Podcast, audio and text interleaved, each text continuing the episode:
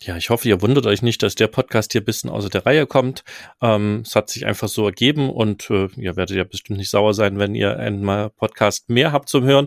Und was wir vergessen haben im Podcast, wenn ihr das Buch von Sarah gewinnen wollt, Angst ist keine Ausrede, dann schickt uns doch einfach eine E-Mail an ähm, podcast.camperstyle.de mit dem Betreff Angst ist keine Ausrede. Wenn ihr mögt, schickt uns gerne euer Feedback, ob ihr die Folge gut fandet oder eher lieber wieder reine Camping-Themen haben wollt. Das hat nichts mit eurer Gewinnchance zu tun und ihr müsst uns bis zum 16. Januar 2022 um 23.59 Uhr eure Mail geschickt haben, dann seid ihr in der Verlosung und unter allen, die uns eine Mail geschickt haben, verlosen wir dann ein Buch von Sarah. Und jetzt geht's los mit dem Podcast.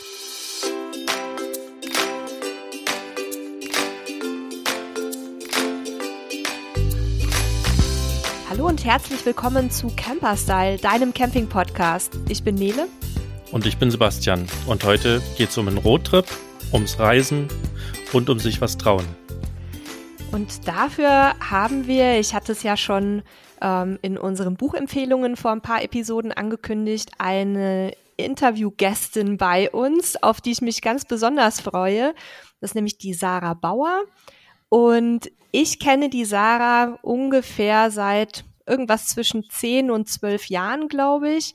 Ähm, da wird sie mich vielleicht gleich korrigieren, weil Sarah ist nämlich nicht nur Autorin bei Camperstyle schon seit einigen Jahren, sondern war ganz, ganz früher in unserem gemeinsamen alten Leben auch mal meine Praktikantin und äh, ist jetzt auch kurz nach uns ins digitale Nomadenleben eingestiegen. Sarah, vielleicht stellst du dich auch noch mal ganz kurz vor. Wer bist du? Wie alt bist du? Was machst du? Und woher kommst du?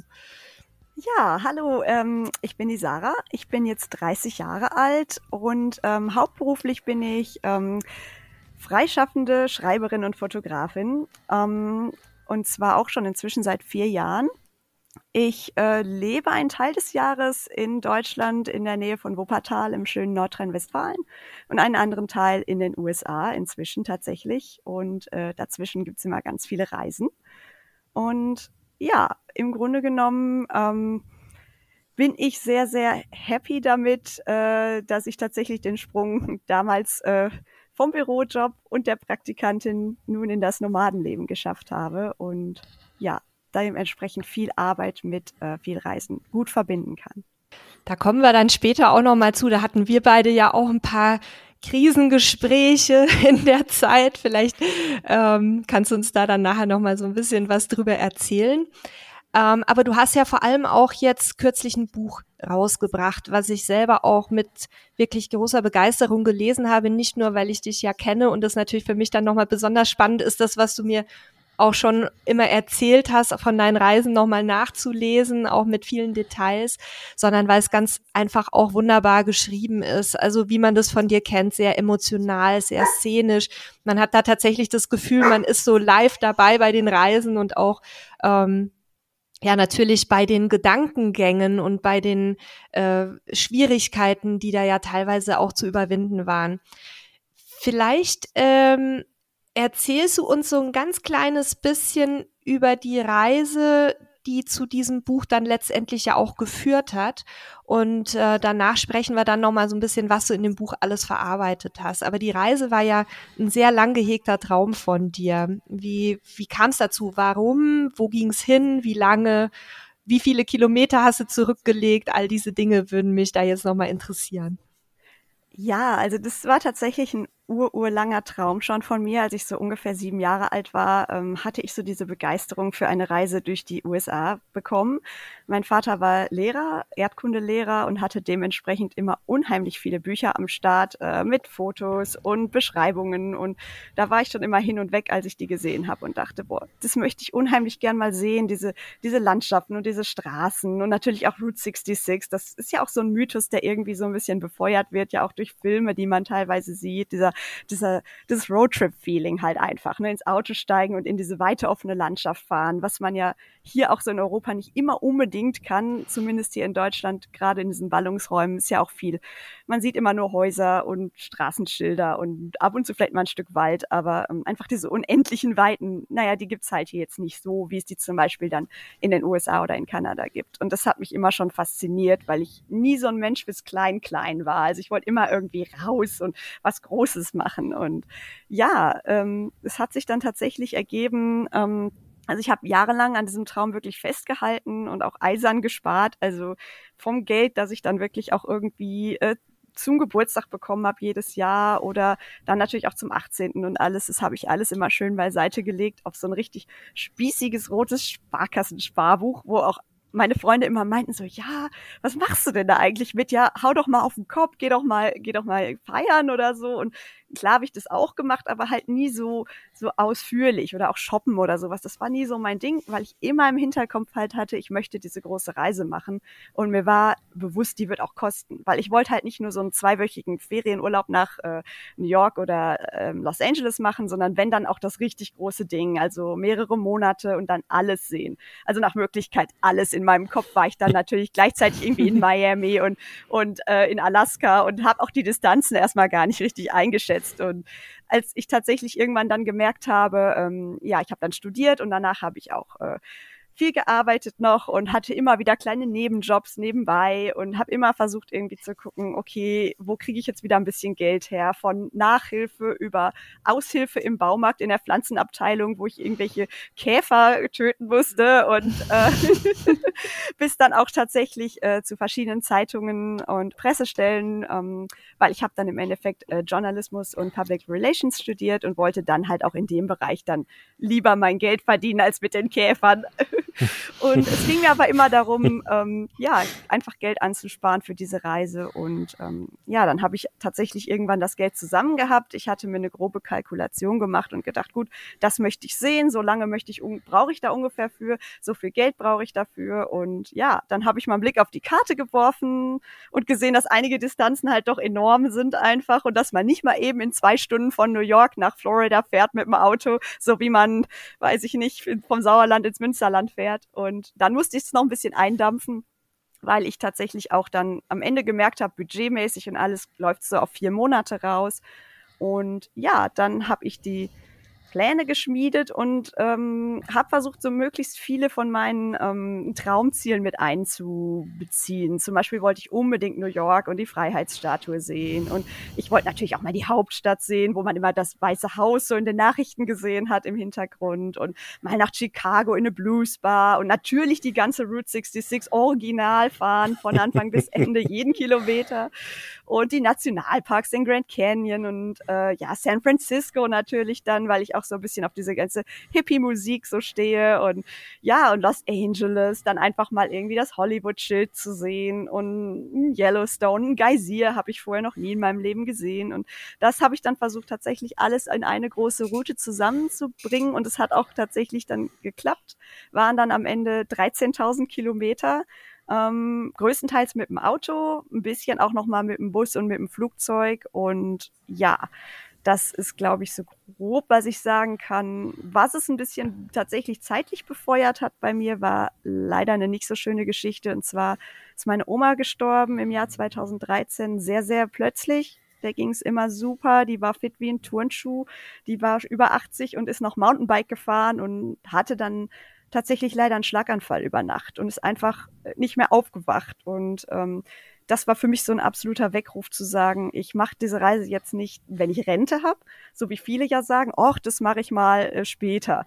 Da habe ich gedacht, nee, später, vielleicht gibt's ja kein später. Ne? Meine Oma wollte auch noch so viel machen, obwohl sie schon so viel gemacht hat in ihrem Leben. Und ich habe auch immer bereut, dass ich am Ende gerade auch nicht mehr so viel Zeit mit ihr verbracht habe, weil ich eben auch immer, oh, das Studium ist wichtiger, der Nebenjob ist wichtiger, die Freunde sind wichtiger und ach, Oma, die kann ich ja noch in Semesterferien sehen, ja. Und, und dann gab es keine Semesterferien mehr, mit, die ich mit ihr hätte verbringen können, weil sie nicht mehr da war. Und das war für mich dann der Moment auch, wo ich gedacht habe, so jetzt Butter bei die Fische und diese Reise jetzt machen, wo ich jung bin, wo, wo ich gesund bin, wo ich es kann und eben nicht aufschieben. Das, das war mir dann auch ganz, ganz wichtig und ja, deshalb habe ich dann auch gesagt, los jetzt. Ich war dann zwar erst 26, als ich es wirklich gemacht habe, aber das war mir dann auch egal. Da habe ich gedacht, nee, ich will nicht warten. Ich hatte so eine Angst auch vorm Warten dann einfach und vorm Verpassen.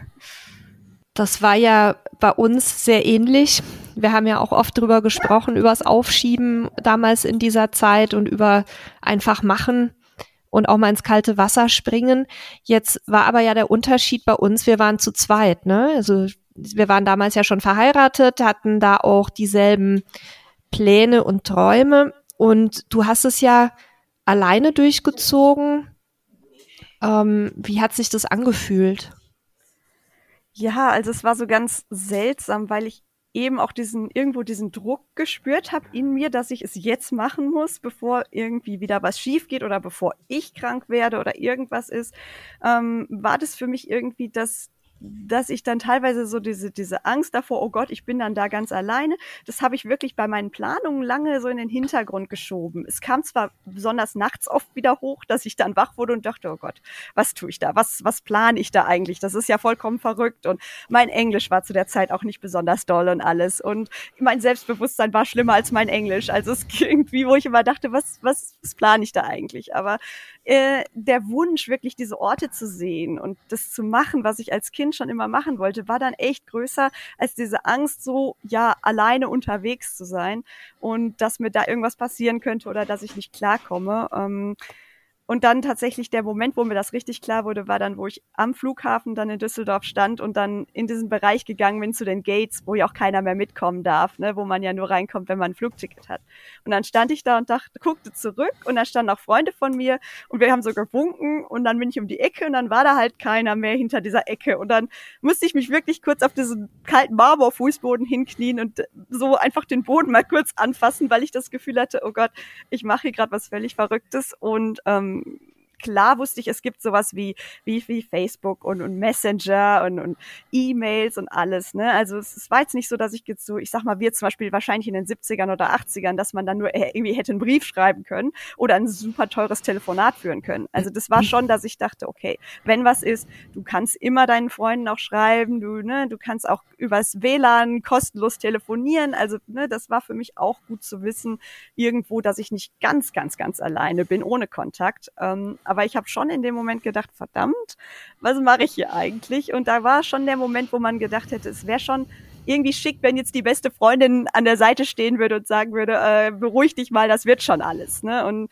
das, das hatte ich nicht. Und dann habe ich auch gemerkt, ich muss selbst diese Stimme für mich jetzt irgendwie übernehmen, dass ich mir jetzt selber sage, so, jetzt gehen wir aber erstmal ganz gemütlich zum Schalter und kommen mal runter und dann wird das schon alles. Also ja, das war schon deutlich was anderes als jetzt äh, vorher, wenn ich dann mal mit Freunden wirklich mal unterwegs war für zwei, drei Wochen. Das hat schon einen großen Unterschied auch mental gemacht. Und dann bist du in den Flieger eingestiegen und äh, wie es im Buch zu lesen ist, ging es dann aber los mit den, wie soll ich sagen, mit dem Chaos. Ja, genau. Also das war tatsächlich, ich hatte sehr, sehr viele äh, Ängste und Bedenken irgendwo doch auch tief in mir vergraben und gerade eben dieses mangelnde Selbstbewusstsein war halt auch, war mir ultra im Weg, aber ich hatte auch so ganz greifbare Ängste, wie zum Beispiel Flugangst, äh, was dann ja auch total schlau ist, wenn man mal eben so über den ganzen Teich fliegen will. Und ich war auch tatsächlich vorher halt noch nicht einmal aus Europa raus. Also ich glaube, mein längster Flug war wahrscheinlich zwei oder drei Stunden nach Spanien und das auch nur mit Freunden und Händchen halten, so nach dem Motto.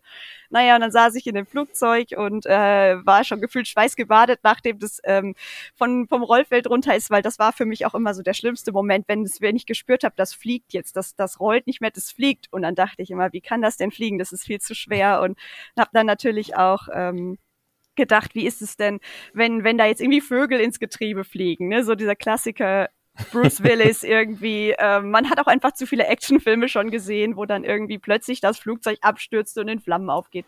Und all solche Geschichten gingen mir durch den Kopf und da war ich gefühlt schon völlig fertig, als ich da ankam.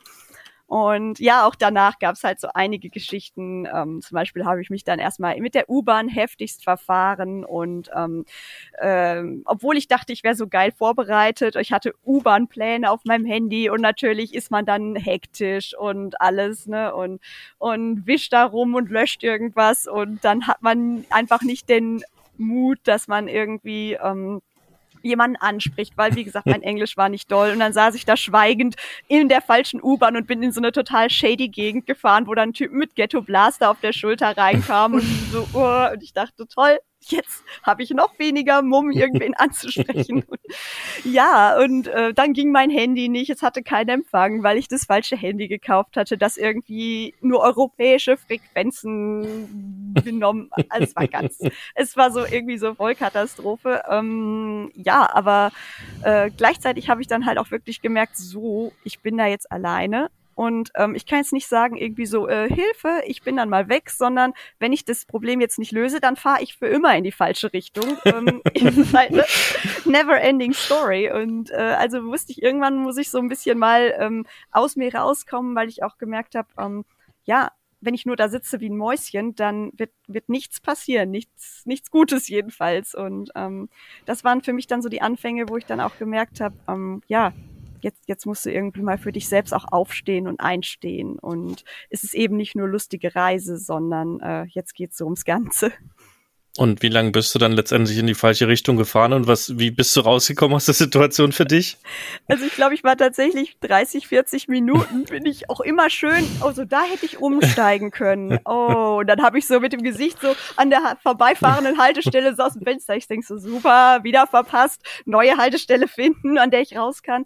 Und dann hat sich tatsächlich neben mich ein Typ gesetzt, ähm, der ultralange zerfilzte Rasterhaare hatte und ähm, Goldzähne im Mund und ich glaube irgendwie äh, einen Totenkopf und eine Friedensflagge gleichzeitig auf dem Shirt. Und ich habe den dann einfach nur so angeguckt, wahrscheinlich wie ein begossener Pudel, weil ich tatsächlich mich so ein bisschen irgendwie ja, wie soll ich sagen, so seelisch verbunden gefühlt habe mit ihm. Ich weiß es auch nicht. Irgendwie war da sowas komisches, wo ich den angeguckt hatte und dachte irgendwie so, irgendwie sieht er sympathisch aus und halt auch irgendwie anders, als ob er da nicht so reingehört in die Szenerie. Und dann guckte er zu mir und sagte dann irgendwie so, ja, how are you? Das machen die Abis halt ja immer. Und dann habe ich halt wohl so ein bisschen bedröppelt geguckt und gesagt, irgendwie, ich bin lost oder sowas. Und dann ähm, hat er auch gleich natürlich meinen Akzent gehört und alles und hat dann gefragt, ach Gott, wo musst du denn hin? Und hat dann sich den U-Bahn-Fahrplan mal angeschaut und ich konnte ihm dann halt auf der Karte dann zeigen, wo ich eigentlich hin musste. Und er meinte dann auch nur so, oh Gott, da musst du erst hier und dann in die grüne und dann in die gelbe und dann in die blaue Linie. Und ich guckte ihn an wie so ein Otto. Und dann äh, sagte er einfach nur ganz nett, weißt du was, ich habe gerade eh Zeit, äh, soll ich nicht eben mitkommen? Und da war ich so, oh, oh, oh, oh Gott, was so gerade, ne? So, ach du Scheiße, was will der dann? Ne? Irgendwie entführt er mich jetzt irgendwo hin, wo ich nicht hin will, oder will der Kohle oder so. Und dann stellte sich auch wirklich raus, der war einfach nur nett. Ne? Also der hat auch wirklich dann tatsächlich meinen mein Koffer immer noch getragen, oh. die Treppen hoch und runter und alles, weil ich hatte natürlich auch viel zu viel Gepäck mit. ich lief da wie so ein Lastenesel rum und ähm, naja, und er hat mich dann tatsächlich, dann sind wir ein Stück mit der grünen und der gelben und der blauen Linie gefahren und dann waren wir irgendwann echt an dem Punkt, wo er meinte, so, du musst dich jetzt nur noch in diese Bahn setzen und bis zum Ende fahren und oh dann Gott. bist du bei deinem Airbnb und das war so süß und ich fühlte mich so überwältigt und hat er einfach gesagt, have a nice day und ist weggegangen. Ne? Also der wollte dann nicht irgendwie Trinkgeld oder mich irgendwie meine Handynummer oder irgendwas Blödes oder hat mich irgendwie angetatscht oder sonst was. Nein, der war einfach nur nett. Ne? Und das war so, das hat sich dann auch wie so ein roter Faden irgendwie durch die ganze Reise gezogen, äh, dass ich wirklich auch gemerkt habe, die Leute da sind un unglaublich gastfreundlich, unheimlich nett und, und wollen da nichts für. Die wollen wirklich einfach nur nett sein. Und das, das war ein super Einstieg für mich damals auch so. Allererster Tag, allererste Begegnung mit dem Land war direkt toll. Dein Buch heißt ja auch, Angst ist keine Ausrede. Und wenn man das so liest und auch die Einleitung liest, dann denkt man ja zunächst erstmal, das bezieht sich darauf, auf die Planung, überhaupt den Sprung zu machen, den Job aufzugeben und so weiter. Aber ähm, wenn man das Buch dann liest, dann merkt man, dass sich das eigentlich auch so ein Stück weit durchzieht. Und ähm, ich habe dich ja kennengelernt. Ähm, da warst du noch sehr jung und ähm, aber ich habe dich nie als schüchtern wahrgenommen. Im Gegenteil, du warst ja auch immer eine von denjenigen, die gerne rausgegangen sind für die Termine und auch gerne unter Leuten war. Ähm, aber anscheinend bist du ja doch dann in ganz neuen Situationen auch so ein bisschen äh, vielleicht introvertierter oder schüchterner, so wie ich das von mir selber ja auch kenne. Bei mir vermutet das ja auch keiner. Ähm, wie war das denn für dich dann da auf der weiteren Reise, also nachdem jetzt so die ersten Hürden überwunden waren, dann musstest du ja auch erstmal zu fremden Leuten äh, per Airbnb und dann später auch Couchsurfing. Ähm, war das für dich dann auch noch eine Überwindung oder hattest du dann eher das Gefühl, okay, da, da komme ich dann so quasi in eine Familie rein und die können mir dann weiterhelfen? Mhm. Also das war tatsächlich so, äh, nochmal ganz kurz, was, was interessant ist im Job, war das für mich tatsächlich oft, äh, was heißt wie eine Rolle, aber ich war, das Fassade. war der Job, das war dann professionell so, ja. da war ich dann Praktikantin in XY und das konnte ich dann, aber ja. dann halt als Privatperson zu reisen, da war man plötzlich man selbst, ne? Das ist total schräg. Kenn ich. Ja. Ja, und am Anfang habe ich mich fast regelrecht vor meinen Gastgebern versteckt. Also das war wirklich so. Ich hatte auch das erste Mal war ich ähm, in der WG in New York mit zwei Studenten und ich hörte die immer so super schnell Englisch sprechen morgens in der Küche und ich dachte so, ich verstehe kein Wort, Hilfe. Ich glaube, ich hatte nie Englisch in der Schule, ich bin tot. Und dann habe ich mich immer in meinem Zimmer versteckt, bis sie dann zur Uni gefahren sind, damit ich dann alleine frühstücken konnte, damit die mich nicht ansprechen konnten, ähm, weil ich echt so dachte, boah, nee, ich verstehe die gar nicht und dann muss ich immer sagen, what? Und das war mir so peinlich am Anfang und ähm, ja, und später äh, im, im Verlauf der Reise war, wurde es dann tatsächlich einfacher, weil je mehr ich auch also ich musste ja dann wirklich auch Englisch sprechen, im Restaurant, im Supermarkt. Es war die einzige Sprache, die ich nur noch gehört habe. Und äh, dadurch habe ich dann aber irgendwie mitge viel mehr Wörter plötzlich auch wirklich so aufschnappen und zusammenbauen können. Und ich sag mal so, der erste Monat war noch so, äh, ich sag mal, da habe ich auch oft dann so genickt und gegrinst und, und so einen auf nett gemacht, obwohl ich nur die Hälfte verstanden habe, wenn es hochkam. Aber ich habe dann doch gemerkt, dass ich immer mehr und mehr verstanden habe. Ich habe dann auch äh, englische Texte gelesen. Ich bin auch in Museen gegangen und ich habe mir dann auch extra den englischen Audioguide geholt und alles, weil ich dachte, ich muss irgendwie jetzt hier klarkommen, weil ich kann jetzt auch nicht die ganze Zeit wie so ein stummer Fisch mich irgendwo verstecken. Vor allem, weil ich gemerkt habe, die Leute sind so nett. Wäre es nicht irgendwie geil, sich auch mit denen unterhalten zu können, ohne dass man jetzt gleich irgendwie stirbt, im Boden versinkt oder sonst was. Und ähm, ja, dann hatte ich tatsächlich einen entscheidenden Moment, äh, der ist mir nach, ich glaube, ja über einem Monat passiert ungefähr. Da war ich an den Niagara-Fällen und habe nachts äh, den Bus verpeilt ähm, ich hatte mir, ich hatte gedacht, ich hätte mir den Nachtbus-Fahrplan aufs Handy geladen und offensichtlich nicht. also stand ich dann nachts im Dunkeln an so einem dröhnenden Highway und wusste überhaupt nicht, kommt da jetzt noch ein Bus oder muss ich jetzt hier übernachten? Es war auch wie drei Grad und ich hatte irgendwie nur so eine Jeansjacke an, also klasse. Und äh, ja, und das war der Moment, das kommt auch tatsächlich im Buch vor, in dem Kapitel an den Niagara-Fällen, wo ich dann tatsächlich gesagt habe, so, es ist doch bescheuert, dass ich jetzt eigentlich schon fast mit dem Gedanken spiele, diese Nacht bei drei Grad auf einer Parkbank irgendwo am Highway zu verbringen, was ja auch irgendwie nicht ungefährlich ist und halt schweinekalt ist anstatt dass ich vielleicht jetzt mal gucke, ob ich irgendwo in der Siedlung, die da in der Nähe war, jemanden finde, der mir irgendwie helfen kann. Egal, ob die mir jetzt ein Taxi gerufen hätten oder weiß der Geier was ein Uber oder mir irgendwie eine Busverbindung rausgesucht hätten. Und da habe ich dann wirklich, war ich in so einer Zwangssituation, wo ich dachte, okay, Parkbank oder Menschen ansprechen. Und dann dachte ich, komm, lieber Menschen ansprechen als auf der Parkbank pennen. Und dann bin ich echt in diese Siedlung rein und ähm, habe dann irgendwie geschaut, es war halt auch schon 22.30 Uhr oder so, ne, wo ich dachte, boah, so gerade in Deutschland um 22.30 Uhr bei jemandem klingeln, den man nicht kennt, so No-Go. Und ja, und dann hatte ich das tatsächlich, dass da zwei äh, junge Frauen aus der, aus einer Tür rauskamen, die hatten so Energy Drinks und waren guter Laune. Und dann bin ich wirklich irgendwie so, hat das so einen Klick bei mir im Kopf gemacht und dann bin ich auf die zugerannt und habe die voll wahrscheinlich in grottenschlechten Englisch, aber ich habe die total zugetextet, so, oh Gott, ich bin hier gestrandet, ich weiß nicht, wann der Bus fährt, ich muss hier draußen übernachten, Hilfe und die waren ultra nett und meinten so, ja, wir, wir können nachschauen, wann der nächste Bus fährt, wir können dir ein Taxi rufen, du kannst bei uns warten, möchtest du eine Cola, möchtest du einen Kaffee? Und das war so, und wir haben halt wirklich geredet, also so, ne, jetzt klar, das war wahrscheinlich ein bisschen holperig von meiner Seite, aber das war mir in dem Moment plötzlich egal. Und dann hat es auch geklappt. Die haben mir dann noch eine Busverbindung rausgesucht und die war dann irgendwo ganz anders, wo ich, als wo ich dachte und viel später. Und naja, und dann habe ich doch noch meinen Bus irgendwann nach Hause gekriegt und dann war es irgendwie Mitternacht, als ich dann mal wirklich so wieder im Airbnb war.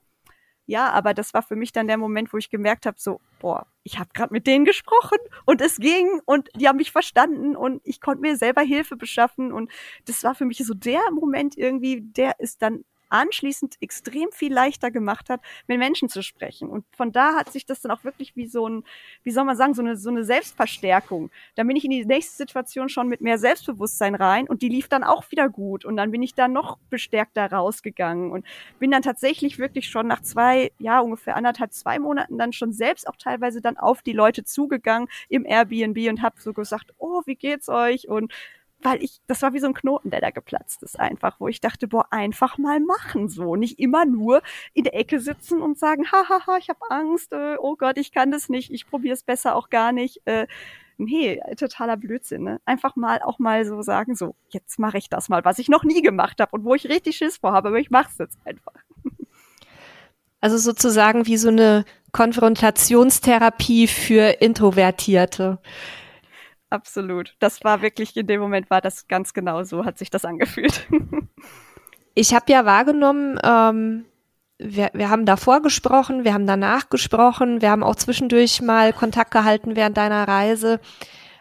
Und ich habe so für mich wahrgenommen, dass du unheimlich daran gewachsen bist. Ähm, glaubst du, das wäre auch so gelaufen, wenn du ähm, mit jemandem anderem unterwegs gewesen wärst, dass man sich die Probleme quasi hätte teilen können oder wenn vielleicht sogar dein damaliger Partner, wie es ja ursprünglich mal angedacht war, mitgekommen wäre. Ähm, glaubst du, du hättest dann dieselbe Entwicklung genommen oder führst du das wirklich darauf zurück, dass du solo unterwegs warst? Absolut. Also es war absolut die Solo-Reise. Das war, wenn da wieder jemand mit gewesen wäre, dann hätte ich mich nämlich wieder verstecken können, wie auch vorher. Ich war schon mal mit meiner besten Freundin in Irland und sie spricht halt sehr gut Englisch. Dann habe ich natürlich gar nicht gesprochen und sie hat das alles gemacht. Und ich stand da nur wie der Grinse Hannes und habe gedacht, oh Gott sei Dank, ne?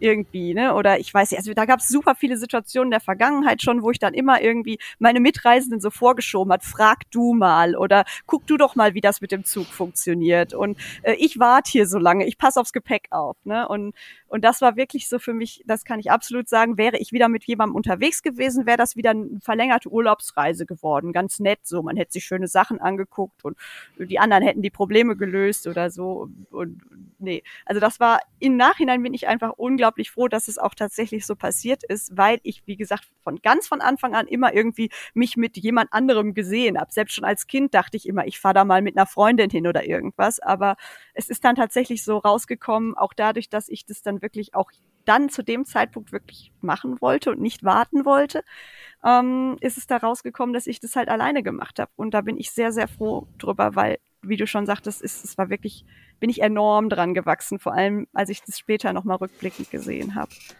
Ja, liebe Hörer und Hörerinnen, ich glaube, so niedrigen Redeanteil hatten Nele und ich noch nie in einem Podcast. Das, das, Super ist was, es. Was, was wirklich daran liegt, dass wir, dass wir an Sarahs Lippen hängen und, und also ne, wir kommen ja gar nicht dazu, dass uns irgendeine Frage einfällt, weil wir völlig geflecht sind. Also ich erkenne mich in jedem Satz wieder und denke, jo, kenne ich, kenne ich, kenne ich. Ich habe auch schon eine kleinere Tour durch durch die Staaten gemacht und ganz viele Dinge, wo ich sage, ne, passt passt super. Nicht nur das, was in den Staaten los ist, sondern auch so dieses Verhalten. Und ähm, ein guter Kumpel hat mal oder oder sagt immer, Weiterentwicklung fängt da an, wo die Komfortzone aufhört. Und das ist ja genau das, was du sagst. Ne? Du kannst natürlich dein, dein Ding immer weitermachen und man kommt da auch irgendwie durch und das ist auch alles irgendwie in Ordnung. Aber spannend ist dann halt, wenn man über den Schatten springt. Ne? Und da haben wir ja alle in unserem Leben immer wieder so, so kleine Momente, wenn man sich da auch mal drauf konzentriert. Das sind ja nicht immer die riesen krassen Roadtrips, die man macht. Und das, deswegen finde ich das gerade so spannend und lausche hier gespannt und, und weiß gar nicht, was ich sagen soll. Also ich glaube, wir können uns einfach zurückziehen, dir lauschen und ähm, du erzählst noch eine halbe Stunde. Ich glaube, das wird super spannend. Ich hoffe aber, liebe Hörer und Hörerinnen, dass ihr da draußen da auch so viel Spaß dran habt und, und gebannt zuhört. Ja, die Sarah ist halt auch einfach eine gute Geschichtenerzählerin. Das merkt man ja auch schon bei Camperstyle immer, äh, dass sie halt wirklich auch ihre Themen, ähm, sie ist ja bei uns nicht umsonst für den Lifestyle-Bereich zuständig, dass sie da auch immer mit sehr viel Gefühl ähm, selbst über irgendwelche Fahrzeuge und die Innenausstattung schreibt. Und jetzt natürlich bei so einer Reise, ähm, wo ja auch sie so viele Dinge erlebt hat und auch so viele, denke ich, prägende Momente geschaffen hat für sich selber, ähm, da ist es natürlich umso schöner. Und vielleicht deshalb auch noch mal zwischendurch der kleine Hinweis, wenn ihr Sarah mal live erleben möchtet ich glaube, es gibt auch Lesungen von dir, ne, Sarah? Mal ganz kurz nur als Einschub. Ja, gibt es auf jeden Fall. Also es gibt auch ein, immer einen Plan, auch bei mir, den ich dann halt äh, auf Social Media oder auch auf meinem Blog habe, wo die Termine draufstehen. Und ich hoffe natürlich, dass das auch klappt, ähm, gerade weil ja jetzt mit Corona immer ein bisschen schwierig ist mit den Veranstaltungen, aber die eine oder andere Lesung gab es schon und da freue ich mich natürlich auch immer, Leute zu treffen, die ich vielleicht sonst auch nur aus dem Internet kenne. Da stellst du uns vielleicht dann den Link zur Verfügung, dass wir den in die Shownotes posten können, ähm, damit die Hörerinnen und Hörer, wenn sie Interesse haben, auch aktuell gucken können, wo du gerade unterwegs bist. Also ich kann selber leider nicht teilnehmen, weil wir ja, wie gesagt, in Mexiko sitzen, aber ähm, ich glaube, das lohnt sich richtig. Dann kann man dir ja auch sicherlich im Nachgang noch ein paar Fragen stellen. Ja, auf jeden Fall. Dann kommen wir noch mal zurück äh, zur USA-Reise und äh, zu den Dingen, die du so in deinem Buch beschreibst. Du hast ja auch wahnsinnig tolle Naturdenkmaler möcht, Naturdenkmäler möchte ich es fast nennen, kennengelernt. Was waren denn so für dich die, die irrsinnigsten oder schönsten ja, Landschaften, Gegenden, was wäre auch vielleicht so ein Geheimtipp, wenn jetzt Leute zuhören, die auch sowas planen, wo sollten die unbedingt mal vorbeischauen? Müssen jetzt nicht Landschaften sein, aber da, das wäre, glaube ich, auch für unsere Hörerinnen und Hörer ganz spannend. Ja, also was ich zuerst sagen kann, ähm, ist, dass es ja unglaublich viele Nationalparks und eben auch äh, National Monuments und was auch immer alles da gibt und äh, es auch äh, unheimlich viel Platz gibt, um da zu campen, egal ob man jetzt mit einem Zelt oder halt auch irgendwie mit einem riesengroßen Camper unterwegs sein möchte, weil ähm, die Amis lieben halt diese riesigen Camper, die einfach aussehen wie der Tourbus von Metallica. Es ist einfach total schräg. Es ist unfassbar, mit was die da für, für Riesengeräten durch die Gegend fahren. Und dementsprechend gibt's da halt aber eigentlich an allen Nationalparks auch super viele Möglichkeiten, um zu campen, um zu wandern. Also das ist generell lohnt sich das total eigentlich an fast jedem Park, weil es an jedem Park unglaublich viele Möglichkeiten gibt. Äh, teilweise kann man natürlich auch gemütliches äh, Feuerchen machen, wenn nicht gerade Sommer- und Hitzesaison ist und man kann sich da zusammensetzen und Leute treffen und es ist einfach auch so ein, so ein Outdoor-Gathering, äh, so ein Zusammenkommen von ganz vielen Leuten, die halt auch eben auch Natur lieben und draußen sein lieben. Das ist an den Nationalparks sammeln sich das, sammelt sich das halt immer und das ist halt dann auch an sich schon eine super Atmosphäre einfach mit den Leuten da. Und ja, von den Orten her, ähm, klar, es gibt so diese Klassiker, die auch toll sind. Ähm, der Grand Canyon, wobei ich fand den ehrlich gesagt stinkend langweilig. Man guckt da runter und denkt, boah, tief. Ja, gut, okay, schön. Und wenn man natürlich jetzt nicht drei Tage Zeit hat, um da runter zu wandern, dann äh, ist der auch nach fünf Metern auch immer noch boah, tief. Aber den hat, der hat mich gar nicht so beeindruckt. Ähm, welcher Park äh, ziemlich toll war und der jetzt ähm, nicht so unbedingt hoch auf der Hitliste von vielen steht, ist der Joshua Tree Nationalpark der ist unten in Kalifornien und der hat diese unglaublich interessant geformten Bäume, die so aussehen wie so Hexenhände. Und dann gibt's da auch noch einen natürlichen Kaktusgarten, also wo wirklich unfassbar viele Kakteen irgendwie ähm, wuchern, die auch besonders schön im Sonnenuntergang aussehen. Und ähm, Felsen, Felsfenster, Felstürme, wunderschöne Nächte mit Sternen ähm, und, so, und man kann viel klettern. Also das habe ich damals nicht geschafft zeitlich, aber da gibt es super viele Felsformationen, die absolut was für Kletterer auch sind. Also den Park kann ich so jedem ans Herz legen, der nicht nur die Klassiker sehen möchte. Welcher Park war das denn, von dem du mir diese irrsinnigen Fotos geschickt hattest mit diesen Lichtspielen in Gelb, Orange und oh. erinnerst du dich noch? Ja, ich erinnere mich. Da war ich tatsächlich dieses Jahr nochmal, weil es so schön war. Ähm, ja, das ist interessanterweise kein Nationalpark, sondern das ist auf äh, Navajo-Gebiet, also ähm, äh, Native Americans und äh, deswegen ist es kein Nationalpark, sondern ich glaube, die nennen es dann Tribal Park. Ähm, das ist aber der Lower Antelope Canyon und die Antelope Canyons, die sind sehr interessant, die sind durch, ähm, wie sagt man es nochmal, durch Sturzfluten quasi geformt. Also die haben innen, haben die so Wellenform tatsächlich, dass man sehen kann, wie das Wasser die sozusagen, wie das Wasser da reingeschnitten hat und die geformt hat und wenn äh, die natürlich, wenn da kein Wasser drin ist, dann fällt das Licht unheimlich schön da rein von oben. Also die sind wirklich in den Boden ganz tief reingeschnitten, das und ganz schmal. Slot Canyons heißen die auch. Äh, das heißt, wenn man davor steht, dann sieht man fast gar nichts davon. Man sieht wirklich nur platte Erde und man muss dann in so eine ganz kleine Eisenleiter da unten reinsteigen und weil dann eben auch nur noch so wenig Licht in diese roten Felsen reinfällt, ist es dann allgemein, es ist so wie so eine Mischung aus Orangenpudding und Feuer da unten. Also es ist total genial. Das ist auch auf jeden Fall einer der Orte, ähm, die ich absolut empfehlen kann. Sind leider ein bisschen überrannt. Also jetzt gerade, wo noch ähm, Travel Ban und alles war und nicht alle in die USA rein konnten, äh, war es tatsächlich deutlich weniger. Die durften auch, glaube ich, nur mit einer Viertel Kapazität fahren. Aber wenn 100 Prozent Kapazität ist, ist es auch sehr touristisch. Deswegen wollte ich den jetzt erstmal nicht unbedingt an erster Stelle nennen, mhm. weil er wunderschön ist, aber eben auch sehr, sehr, sehr voll. Vielleicht machen wir ähm, für die Hörerinnen und Hörer so eine kleine zehn Stichwort Hitliste für die Show Notes fertig, wo du nochmal deine Empfehlungen weitergeben kannst, weil wir werden es jetzt natürlich nicht schaffen in diesem Podcast in der Kürze der Zeit. Wir wollen ja auch noch über andere Themen sprechen als ja. jetzt nur diese Reise. Ähm, werden wir nicht schaffen, da jetzt leider auf alle einzugehen. Das Buch ist ja auch nicht umsonst so dick geworden. da steckt ganz, ganz viel schon drin. Ähm, ich möchte noch mal auf ein Thema weiter switchen, was ja so ein bisschen persönlicher ist. Also du, du hattest ja schon gesagt, sehr viele Erfahrungen gesammelt, Komfortzone verlassen, ähm, über den eigenen Schatten gesprungen und Probleme selber gelöst. Aber es war ja nicht alles, ne? Du hast ja ganz nebenbei und zufällig auch noch deinen äh, Seelenpartner gefunden auf dieser Reise.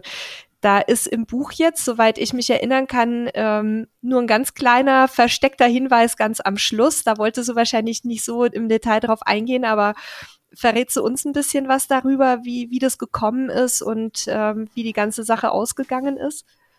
Ja, also sehr gerne. Ähm, das ist tatsächlich in dem Buch kein Riesenthema, weil ähm, ich habe den Herrn tatsächlich auf der Reise getroffen, aber wir sind wirklich nach ein paar Tagen als gute Freunde auseinandergegangen und es ist auch erstmal über ein Jahr lang überhaupt nichts passiert. Deswegen hat es dann einfach so thematisch auch nicht mehr ins Buch reingepasst.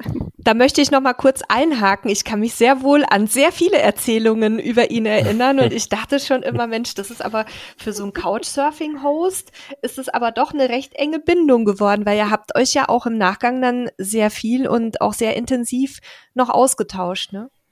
Ja, das ist lustigerweise etwas, das sehr viele Leute mitbekommen haben, was ich gar nicht mitgeschnitten habe, ähm, wo dann mehr oder weniger am Ende rauskam, so, ja, das war doch jetzt keine Überraschung, du hast doch die ganze Zeit von dem erzählt und ich dachte so, nein, habe ich doch gar nicht, aber doch, hast du. Ich, ah, ja, das, das war auf jeden Fall der beeindruckendste Mensch, den ich da auf der Reise getroffen habe, weil er einfach eine unglaubliche Weisheit hatte und immer so verschmitzt und witzig war und, und ja, einfach so dieses, diese Herzlichkeit hatte, die nochmal so über das, dieses dieses typisch amerikanische hinausging, sondern einfach jemanden, wo man denkt, da erkenne ich mich selbst drin wieder, so in der Art, wie er Witze macht und für was er sich interessiert hatte und auch tatsächlich einige Parallelen in der in der Vergangenheit, wo ich dachte, dass das kann, das gibt's doch gar nicht so, dass man irgendwie so denkt, Mensch, das ist irgendwie, als hätte der auch Teile von meinem Leben miterlebt, obwohl er gar nicht dabei war. Also es war ganz seltsam. Und ähm, ja, wir haben es dann tatsächlich, wir sind in Kontakt geblieben ich meine, auf so einer Reise lernt man ja immer viele Menschen kennen und dann sagt man immer, ja, wir schreiben. Mhm, ja. Und in den meisten bleibt es dann so beim Geburtstag und Weihnachtsgruß und dann war es das auch. Und ähm, ja, bei ihm war es dann tatsächlich echt äh, mehr geworden, zumal ähm, ich äh, tatsächlich, als ich wiederkam, extreme Struggle hatte, ähm, wieder in ein normales Leben zurückzuführen.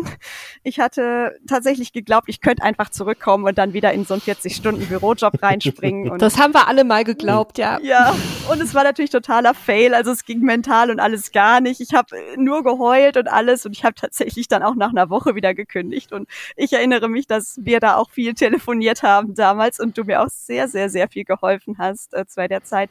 So so meine Entscheidung zu finden, möchte ich jetzt tatsächlich in dieses digitale Nomadenleben rein oder nicht. Und da wart ihr mir auch immer ein großes Vorbild einfach, ne? weil ihr ja auch aus normalen Jobs rausgegangen seid, um Camper Style zu gründen und zu sagen, wir machen das jetzt. Und ja, und da brauchte ich aber auch Leute zu der Zeit, die diese ganzen Win Sinneswandel auch verstehen konnten. Und das waren natürlich zum einen Leute wie ihr, die selbst so Erfahrungen gemacht hatten, lange Reise, äh, dann war irgendwie alles anders und man wollte irgendwie auch am liebsten sein ganzes Leben umstellen danach.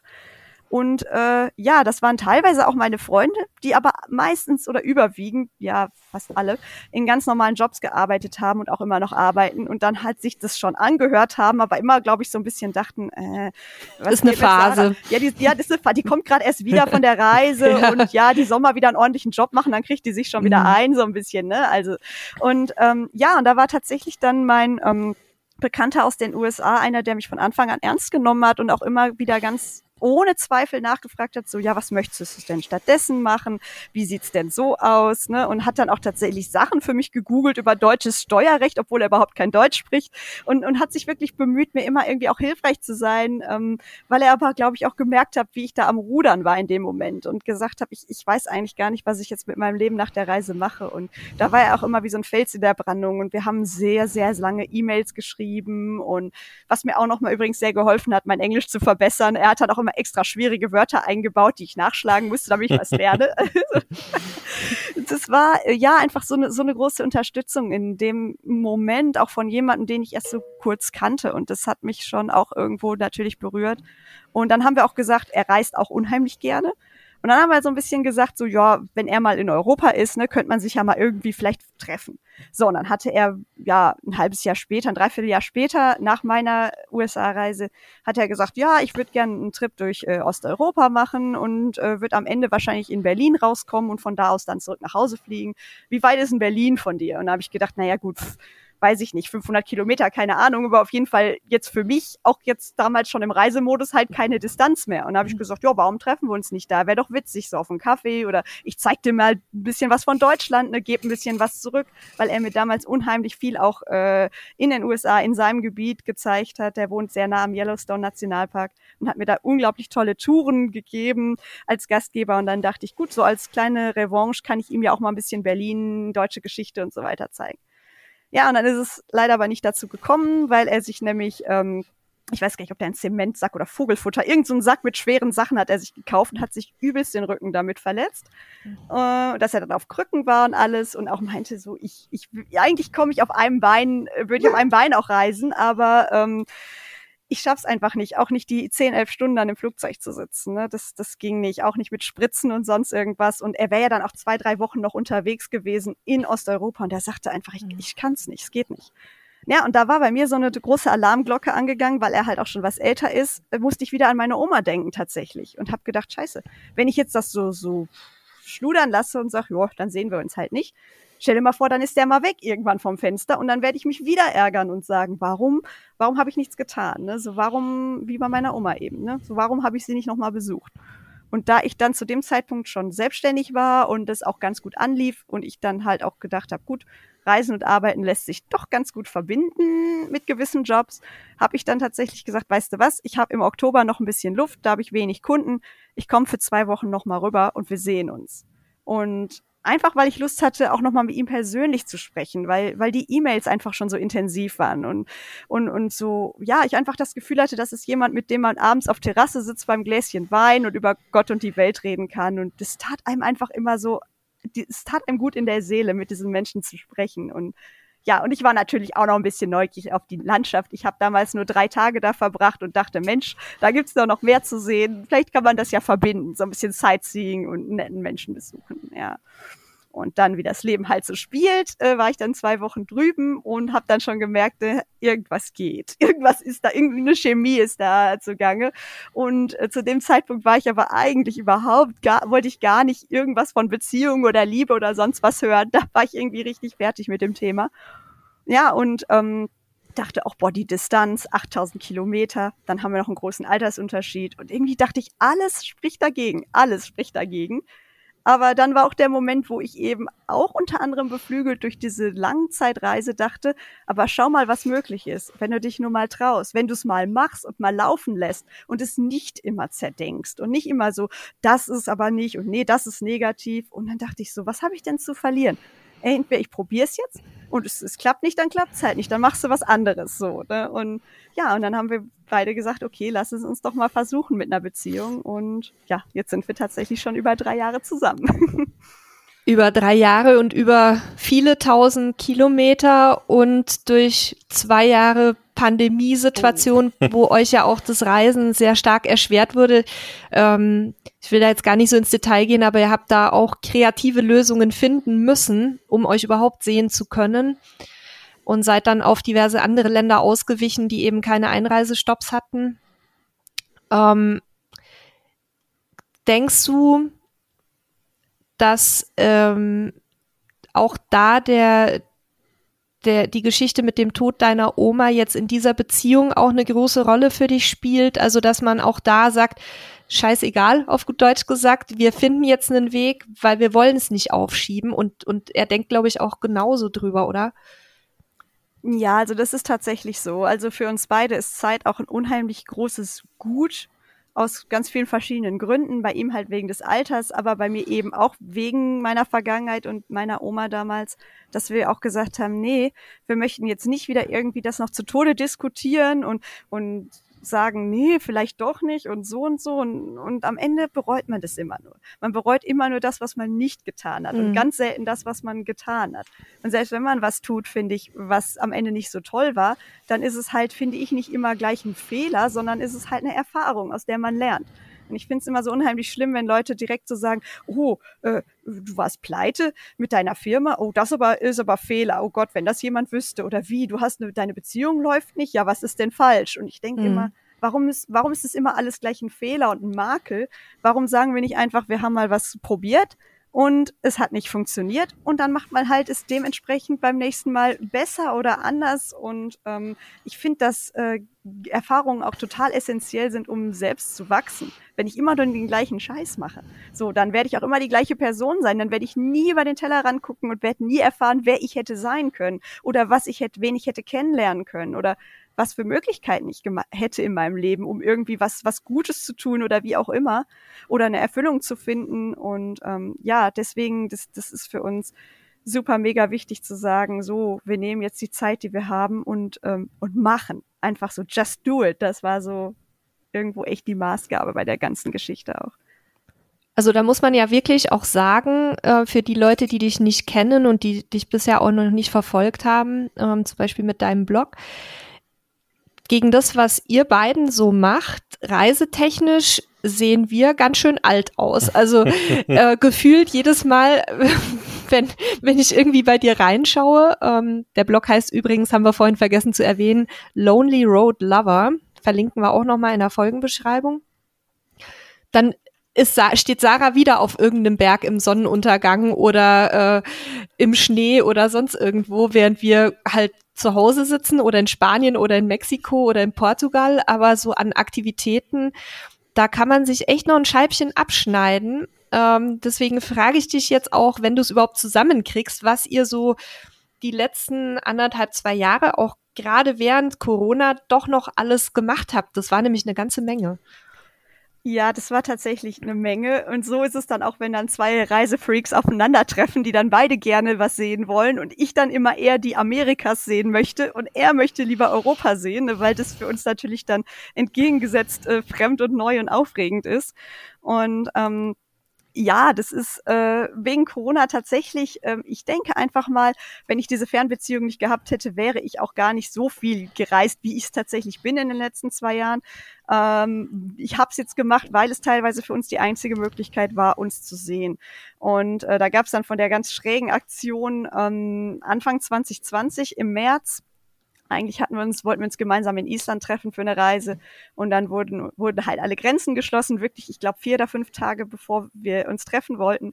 Und dann habe ich so eine ganz übelst bekloppte Übernachtaktion gemacht und bin so mit dem letzten Flugzeug nach Kanada geflogen, super spontan, Sonntagnacht gebucht, Montagmorgen um fünf nach Frankfurt, weil ich auch da gemerkt habe, das ist vielleicht der einzige Weg, wie wir uns jetzt noch sehen können, weil man zu dem Zeitpunkt auch überhaupt nicht absehen konnte, wie lange sind denn jetzt diese ganzen Grenzen geschlossen. Ne? Und, und dann einfach auch in so einer Angst Angstsituation, sag ich mal, und Paniksituation so einer weltweiten dann zu wissen, man ist von dem Menschen abgeschnitten, der einem irgendwo auch am meisten Halt gibt. Das war natürlich auch äh, eine Nervenprobe und ja, also da war da deswegen kam dann Kanada damals ins Spiel. Gesehen haben wir aber nichts, weil wir 14 Tage Quarantäne machen mussten.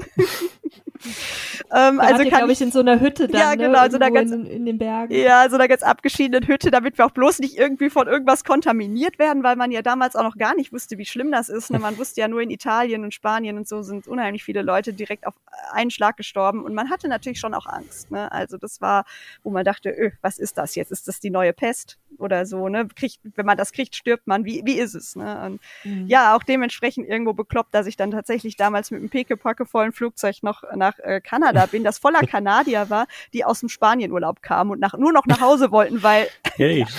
da saß auch echt jemand vor mir in der Reihe mit so einem übelsten Würfelhusten. Und also da kann ich auch nur froh sein, dass da nicht noch irgendwas passiert ist. Aber gut, ich klopf mal irgendwo auf Holz. Aber ähm, ja, und danach, ähm, auf jeden Fall danach war dann ähm, war ich dann aber wieder in Deutschland. Ich hatte halt auch noch berufliche Sachen und er hatte familiäre Sachen, die er in, in, den USA erledigen musste. Das heißt, wir konnten jetzt nicht auf ewig irgendwo in Kanada bleiben. Naja, und dann äh, waren wir tatsächlich erstmal vier Monate in der Schwebe und konnten uns gar nicht sehen. Also, weil es gab, er durfte nicht in die EU, ich durfte nicht in die USA und auch sonst war alles irgendwie dicht und Panik und ähm, dann habe ich irgendwann einfach zu viel gekriegt und dachte, mir geht das jetzt auf den Sack. Ich kann hier nicht mehr zu Hause sitzen und äh, nur noch die Wand anstarren und mir Sorgen machen, wann sehe ich meinen Partner wieder. und habe dann tatsächlich mein Auto geschnappt und als dann im Sommer 2020 innerhalb Deutschlands die ersten Hotels und so wieder aufmachten, bin ich einen Monat lang komplett mit dem Auto durch Deutschland gezimmert. Von Bayern bis in die Elbsandsteine in den Osten bis nach Rügen ganz spontan am Ende noch, mhm. weil ich einfach, ich habe gedacht, ich muss, also Reisen ist für mich immer noch so ein so eine Art Therapie und wo ich einfach so echt dachte, so ich, ich, ich werde bekloppt hier. Alles ist Lockdown und, und äh, ich weiß nicht, wann ich meinen Partner wiedersehen kann. Es ist alles unsicher, auch meinem Job und so. Ich wusste auch nicht, wie das weitergeht, weil ich auch viel halt für den Bereich Tourismus und Kultur schreibe, wer da natürlich auch total im Lockdown war zu der Zeit und wo man nicht wusste, was geht jetzt überhaupt. Und da musste ich auch einfach raus. Und deswegen kam dann tatsächlich diese große Deutschland-Tour, diese große Solo-Deutschland-Tour ins Spiel. Und danach haben wir dann rausgefunden, dass ähm, wir tatsächlich, dass es die Möglichkeit gibt, in die USA einzureisen, trotz Travel Ban, wenn man sich 14 Tage lang vor der Einreise nicht in der EU aufgehalten hat. Und dann musste ich natürlich ein Land finden, das mich aufnimmt für 14 Tage, damit ich von da aus weiter in die USA reisen kann. Und das ist dann am Ende tatsächlich Aruba geworden in der Karibik, weil es eines der wenigen Länder waren, die wirklich gesagt haben, wir sind so stark vom Tourismus abhängig, kommt so, ist auch schon egal irgendwie. Äh, wobei es da auch relativ strenge Sachen gab. Also man musste auch einen Test und alles machen. Also das war jetzt nicht so, dass man da einfach so hätte einreisen können, äh, ohne alles. Ja, und dann war ich tatsächlich dann deswegen auf Aruba und bin dann tatsächlich 2020 noch in die USA zu ihm dann endlich eingereist und da auch über Weihnachten geblieben und ja, und letztes Jahr, also nee, wir sind ja noch gar nicht im neuen Jahr. Dieses Jahr ging ja dann schon wieder deutlich mehr, auch ähm, touristisch wieder. Und dann äh, war er eine Weile in Deutschland im Frühjahr. Von da aus haben wir dann eine Reise in die Schweiz gemacht. Und dann im Sommer ging dann nochmal dieses ähm, Drittstaatenspiel los, weil halt äh, man immer noch nicht in die USA einreisen durfte von Europa aus. Und dieses Mal haben wir dann die 14 Tage in Costa Rica verbracht. und dann bin ich von dort wieder eingereist in die USA. Und tatsächlich, als wir dann in den USA waren und da auch nochmal innerhalb der USA ein bisschen rumgereist sind äh, mit Zelt und Auto, kam dann irgendwann, ich glaube im Oktober Ende September, Anfang Oktober die erlösende Nachricht, dass endlich diese Reisebeschränkungen für Europäer aufgehoben werden. Und ich wahrscheinlich jetzt nächstes Jahr, wenn alles gut geht, ähm, das erste Mal seit zwei Jahren wieder ganz normal auf dem direkten Wege zu ihm einreisen darf. Was auch dann echt besonders ist nach dem ganzen Hickhack.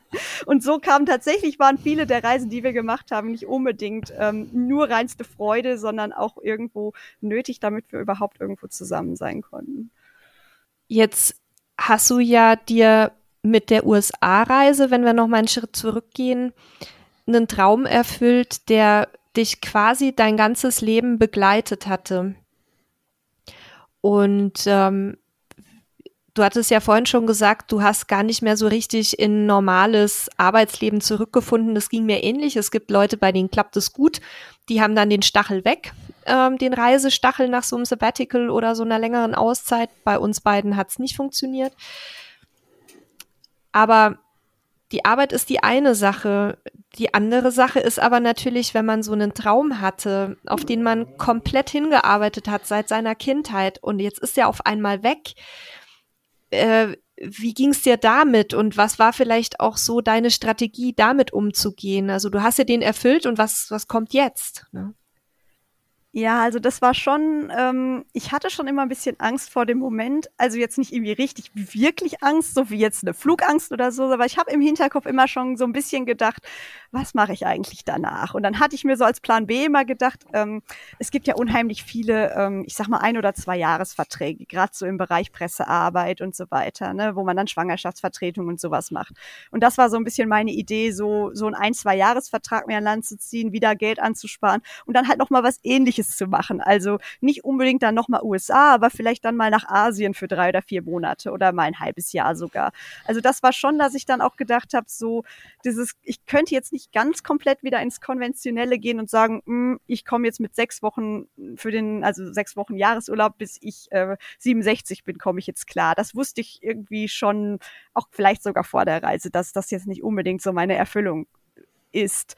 Und ja, deswegen habe ich mir da immer schon so ein bisschen gedacht, komm, wenn du wieder da bist, dann schau doch, ob du wieder, ob du das so ein bisschen so ähm, mit so Kurzarbeitsverträgen dann immer mal so springen kannst, immer mal wieder zurück in den Job und dann mal wieder ganz raus, weil ich auch wusste, halt ein Sabbatical gibt's ja jetzt auch nicht alle zwei, drei Jahre. Mm. I know, es war mein Problem auch leider. Und ich habe dann auch versucht zu schauen, es gibt ja auch zum Beispiel das Konzept Tandem-Jobs, was ich unheimlich toll finde, dass man sich eine Vollzeitstelle mit jemandem teilt und es da zum Beispiel auch das Modell gibt, dass einer dann drei Monate arbeitet und dann arbeitet der andere wieder drei Monate und ja, und da habe ich auch versucht, Unternehmen für zu gewinnen. Ich hatte sogar eine Partnerin, die das mitgemacht hätte. Und leider war da aber die Unternehmenswelt zu dem Zeitpunkt noch nicht offen für. Ähm, da kam dann nur, ja, das gibt ja Abstimmungsschwierigkeiten. Wie soll das denn klappen, wenn mal was ist und so? Und ja, und ich habe wirklich äh, große Reden geschwungen und ähm, es hat nicht viel gebracht. Also gerade so in diesem konservativeren Bereich, natürlich dann auch öffentlicher Dienst und so, da ist man gegen Betonwände gerannt. Und das fand ich halt sehr schade, weil das hätte ich schon ganz gern gemacht ähm, und gesagt, gut, ich mache jetzt immer mal so, dass ich mal drei Monate weg bin und dann drei Monate voll gebe, hätte mir ja gar nichts ausgemacht. Ich hätte da von mir aus auch 45 Stunden die Woche gearbeitet, mit dem mhm. Hinblick, dass ich danach wieder drei Monate was machen kann. Ne? Aber da war damals leider leider gab es dann da keine positiven Rückmeldungen zu. Sonst wäre ich vielleicht sogar in dem Arbeitsmodell gelandet, weil ja, ich auch jetzt selten irgendwie, also ich mache jetzt keine Weltreisen von einem Jahr am Stück momentan, sondern wenn, dann bin ich auch eher so mal drei Monate weg, mal zwei Monate weg, mal auch mal nur drei Wochen weg. Also das hätte schon ganz gut geklappt, auch mit so einem Arbeitsmodell, wenn da Interesse gewesen wäre. Aber da es das nicht gab, kam dann am Ende nur noch die Selbstständigkeit äh, in Frage, wie ihr das ja wahrscheinlich dann auch sehr, sehr gut aus eigener Erfahrung kennt. Ja, das war ganz klar bei uns auch ein Faktor, ne? Dass wir gesagt haben, okay, Sabbatical ist eine einmalige Sache im öffentlichen Dienst oder vielleicht alle fünf, sechs Jahre mal, wenn du Glück hast. Aber dann müssen ja auch die, die Kollegen mitspielen. Die andere Sache war auch, dass ich mir diese Arbeit in diesen relativ starren Strukturen dann nicht mehr so passend machen konnte für mich, weil ich einfach zu viel an der Freiheit geschnuppert hatte. Und wir kennen es ja alle, wir arbeiten jetzt nicht weniger als vorher in den festen Jobs, eher mehr. Aber es ist halt trotzdem strukturell total anders und wir können uns die Zeit einteilen. Ich habe jetzt zum Beispiel im Moment packe ich mir den ganzen Morgen voll, immer mit Terminen und Arbeit und habe jetzt aber nachmittags halt häufig dann Zeit zur freien Verfügung, weil durch die Zeitverschiebung nachmittags in Deutschland sowieso nichts mehr los ist und ähm, das ist immer morgens etwas anstrengend, aber nachmittags geht's dann wieder. Und von daher, ja, also ich, ich glaube, wenn man so ein Typ ist wie wir und dann auch tatsächlich diese, diese absolute Flexibilität mal erleben durfte, dann ist es tatsächlich sehr, sehr schwierig, auch in einen Job zurückzukehren, wo das nicht kulturell auch gelebt wird. Also bei uns zum Beispiel in unserem Unternehmen ist es ja nun mal so, dass jeder von da aus arbeiten kann, wo er will, weil uns das selber auch entgegenkommt und weil wir natürlich nicht uns die Freiheit nehmen wollen und den Mitarbeitern die Freiheit nicht geben. Aber ich sag mal, öffentlicher Dienst ist ja nicht nur diesbezüglich etwas schwerfällig. Deswegen, ähm, da sollte man, wenn man sowas plant oder sich wünscht, vielleicht sich mal in anderen Branchen erstmal umgucken, um es vorsichtig auszudrücken. Volle Zustimmung. Sebastian, hast du noch Fragen an unsere äh, Hardcore-Nomadin hier? Nee, spannenderweise tatsächlich nicht. Also ich, ne, wie gesagt, habe an den äh, an den Erzählungen gehangen und dachte immer so, ja, ja, kenne ich, kenne ich, kenne ich, kenne ich, habe ich auch, ja, kenne ich, kenne ich, habe ich genauso gemacht. Also, ne, ich hätte das hätte wirklich genau an deiner Stelle sein können. Ich habe auch genau diese Dinge erlebt und und äh, mich dann oft auch dabei beobachtet und manchmal selber rausgefunden aus den Situationen, gesagt, okay, ne, ist, ich glaube aber, es gab auch Situationen, da hätte ich auf der Parkband übernachtet. also ich auch. ähm, aber es, es gibt auch immer wieder welche, wo ich dann, äh, so wie du mich entscheide, doch lieber in die Siedlung zu gehen. Das ist äh, ganz spannend, wenn man, wenn man so das so als, als Bild auch nimmt für sozusagen das Leben. Das, das fand ich ein sehr schönes, mhm. ähm, sehr schönes Bild. Also. Ich, ich würde, ah nee, sorry, du. Ja, tatsächlich Fragen, äh, aktuell nicht. Ich könnte jetzt auch noch mal eine Stunde einfach zuhören, weil ich glaube, du hast noch so viel zu erzählen. Ähm, also ich kann tatsächlich auch unseren Hörern und Hörerinnen nur nahelegen, wenn es irgendwie klappt, ähm, guckt euch auf jeden Fall mal an, welche Termine vielleicht bei euch in der Nähe sind und ähm, geht hin und, und hört äh, zu und wenn ihr Spaß am Lesen habt, dann guckt euch natürlich auch das Buch an, lest das Buch durch. Aber ich bin mir fast sicher, dass Nele noch Fragen hat, oder? Ja, Fragen eigentlich keine mehr. Ähm, ich würde ja gerne noch mal so ein paar Überschriften aus deinem Buch zitieren, ähm, die so einen kleinen Eindruck davon geben, wie diese Erzählungen gestaltet sind, weil ich fand es wirklich so toll, dass es in dem Buch einfach diese Reise mit so viel Charme und Witz nachgezeichnet war, auch mit viel Selbstironie aus meiner Sicht. Also ähm, du bist ja wirklich ein Mensch, der auch über sich selber gut lachen kann, was ich immer sehr sympathisch finde. Und dieses Buch ist einfach so eine für mich total gelungene Kombination aus, aus Reisebericht und Selbstreflexion und äh, Abenteuer auch so ein Stück weit, auch wenn es manchmal nur ganz kleine Abenteuer waren. Und deswegen ähm, habe ich mir ein paar Überschriften rausgesucht, die muss ich jetzt nochmal hier zusammentragen. Die erste, über die haben wir ausführlich gesprochen, wie ich mit dem Auto über den Atlantik fahren wollte und mir der Tod zu meinem Lebenstraum verhalf. Das war also schon mal so der Einstieg. Das äh, fand ich sehr bezeichnend eigentlich für das komplette Buch. Aber dann gibt's auch so Kapitel, ähm, die heißen zum Beispiel, wie ich das Pentagon ausspioniert habe und in Donald Trumps Garten war. Sehr spannendes Kapitel auch. Und dann hatte ich noch eine, Moment, muss ich noch mal kurz hier blättern.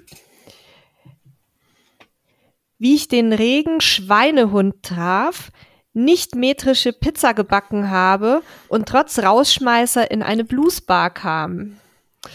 Also, äh, anhand der Überschriften könnt ihr, glaube ich, ganz gut ableiten, wie auch so die, die Sprache und der Stil dieses Buches sind. Ich hoffe, euch da draußen ähm, hat das ein bisschen inspiriert, da entweder ins Buch mal reinzugucken oder auch in den wirklich sehr, sehr toll und, und emotionalen äh, geschriebenen Blog von Sarah. Wie gesagt, wir verlinken euch alles in den Show Notes. Und ähm, abschließend möchte ich jetzt natürlich nur noch kurz wissen, wie äh, verbringst du Silvester? Ja, eigentlich hatte ich einen sehr schönen äh, Plan gehabt, äh, nach Köln zu fahren und das Feuerwerk überm Rhein zu sehen. Und nun ja, ähm, jetzt wird's vielleicht tatsächlich äh, richtig schön traditionell äh, mit meinem Opa. Der wird im Januar 98 Jahre alt. Wow, herzlichen Glückwunsch. Ja, also das ist, und er ist auch immer noch geistig total fit, weiß über alles Bescheid, äh, kommt mir immer morgens schon entgegen und sagt mir, ja, gestern Abend bei Plasberg, da war ja dies und das. Und ähm, ja, und wir werden wahrscheinlich dann ähm, also mein Partner ist auch aktuell hier in Deutschland über Weihnachten und Silvester und wir werden dann vielleicht sogar mal einen ganz gemütlichen Raclette-Abend machen, ähm, ganz äh, unnomadenhaft und gar nicht weg sein. Völlig konventionell. Mal, genau, einfach mal ganz konventionell und klischeehaft und vielleicht sogar Blei gießen, wer weiß das schon. Und ich finde, das muss manchmal auch sein, wenn man so viel unterwegs ist, dann tut es manchmal auch gut, sowas ganz, ganz Banales, Normales zu machen und einfach mal mit der Pott zu Hause zu sitzen. Das ist doch jetzt ein sehr schönes Schlusswort. Ähm, mit dem entlassen wir euch, liebe Hörerinnen und Hörer, sehr gerne in ein hoffentlich schönes und geruhsames Silvester und wünschen euch einen wirklich guten Start ins neue Jahr. Das war es erstmal von meiner Seite. Ähm, Sarah, möchtest du noch unseren Hörerinnen und Hörern was mit auf den Weg geben, auch was das Thema Reisen angeht, vielleicht fürs neue Jahr, was sie sich vielleicht vornehmen könnten? Ja, also ich finde ich wollte mich einfach mal ganz kurz bedanken, dass ich hier in eurem tollen Podcast sein durfte. Das, das bedeutet mir wirklich viel, auch weil wir uns eben schon so lange kennen und äh, es hat mir wirklich Spaß gemacht. Und zum Thema Reisen kann ich sagen, ähm, es gibt tatsächlich viele, die im Moment so ein bisschen down sind und sagen, ja, man kann ja nicht irgendwo hin, man kann ja nichts planen. Und da musste ich auch ein bisschen mental umschalten von, ich buche im September schon mal für Mai was vor, weil da ist günstig, zu, äh, ja gut, vielleicht buche ich auch mal eine Woche vorher ein Airbnb mit 24-stündiger äh, Vorabstornierung. Ähm, ich glaube, ähm, ja, es ist halt natürlich auch immer so eine Sache im Moment Reisen empfehlen. Ne, so, man muss natürlich auch immer gucken, wie sieht's aus im Land, wo man hinfliegt und so weiter. Und ich finde, jeder muss aber für sich selbst auch so eine Verantwortung finden, so äh, möchte ich mich jetzt ins Flugzeug setzen oder nicht. Und da möchte ich auch irgendwie nicht den moralischen Zeigefinger schwenken, eben weil ich auch viel unterwegs bin und ich auch einfach ganz oft finde, so ähm, leben und leben lassen. Ich akzeptiere Leute, die sagen, ich möchte jetzt gerade nirgendwo hin, weil ich es mich nicht traue oder weil ich es nicht gut finde. Genauso akzeptiere ich aber auch Leute, die sagen, ich gehe jetzt auf Weltreise, ich mache es jetzt. Und ähm, ja, ich kann nur sagen, ähm, Kopf hoch, es wird nicht immer alles so gerade gehen, äh, wie es früher war, dass man sich sein Lieblingsziel aussucht und ein halbes Jahr im Vorher bucht. Das wird wahrscheinlich auf absehbare Zeit erstmal nicht gehen, weil man immer schauen muss, was ist aktuell, gibt es wieder eine Reisewarnung, gibt's, werden wieder Grenzen geschlossen. Aber man kann schon sehr viele flexible Angebote auch nutzen. Man, wenn man mit Stornierung bucht, wenn man ein bisschen Blick auf die äh, Corona-Zahlen auch anderswo hat und sich selbst auch schützt und vernünftig verhält, dann ähm, ist sehr, sehr vieles möglich. Einfach auch da muss man ein bisschen flexibler auch so vom Kopf her bleiben, glaube ich. Und dann, dann findet man vielleicht sogar ein Land, was man sonst nicht besucht hätte ähm, und entdeckt plötzlich, wie schön das sein kann, wenn man mal nicht in sein Lieblingsland fliegen kann aus diversen Gründen. Also auch da finde ich wieder, muss man sich manchmal ein bisschen einfach vom Leben und den Umständen leiten lassen und sich nicht so sehr in seine äh, Pläne reinsteigern oder in seine Ängste verkriechen. Ja, und dann können wir eigentlich wirklich das Schlusswort noch mit einer Überschrift bringen aus dem Buch oder ein Kapitel, was heißt Just Do It. Ähm, einfach mal machen, ja. Und ähm, ich wünsche an der Stelle euch, liebe Hörer und Hörerinnen da draußen, ein ja schön, schönes Silvester, schönes neues Jahr vor allen Dingen. Ähm, schaut auf die Dinge, die ihr habt und nicht auf die Dinge, die ihr gerade nicht haben könnt vielleicht. Und danke, Sarah, dass du da warst. War super spannend. Ähm, wie gesagt, so wenig habe ich noch nie geredet und es war super so. Ähm, vielleicht hören wir uns ja auch noch mal irgendwann wieder. Ähm, ich glaube, da würden wir uns beide auf jeden Fall freuen. Hörer und Hörerinnen da draußen, gibt uns mal Feedback. Ähm, das war ja heute mal so wieder ein bisschen ganz anders, wie ihr auch so eine, so eine Sachen findet. Und ansonsten macht es gut und wir hören uns am nächsten Samstag wieder hier an derselben Stelle. Bis dahin. Tschüss. Tschüss und vielen Dank, Sarah. Danke euch.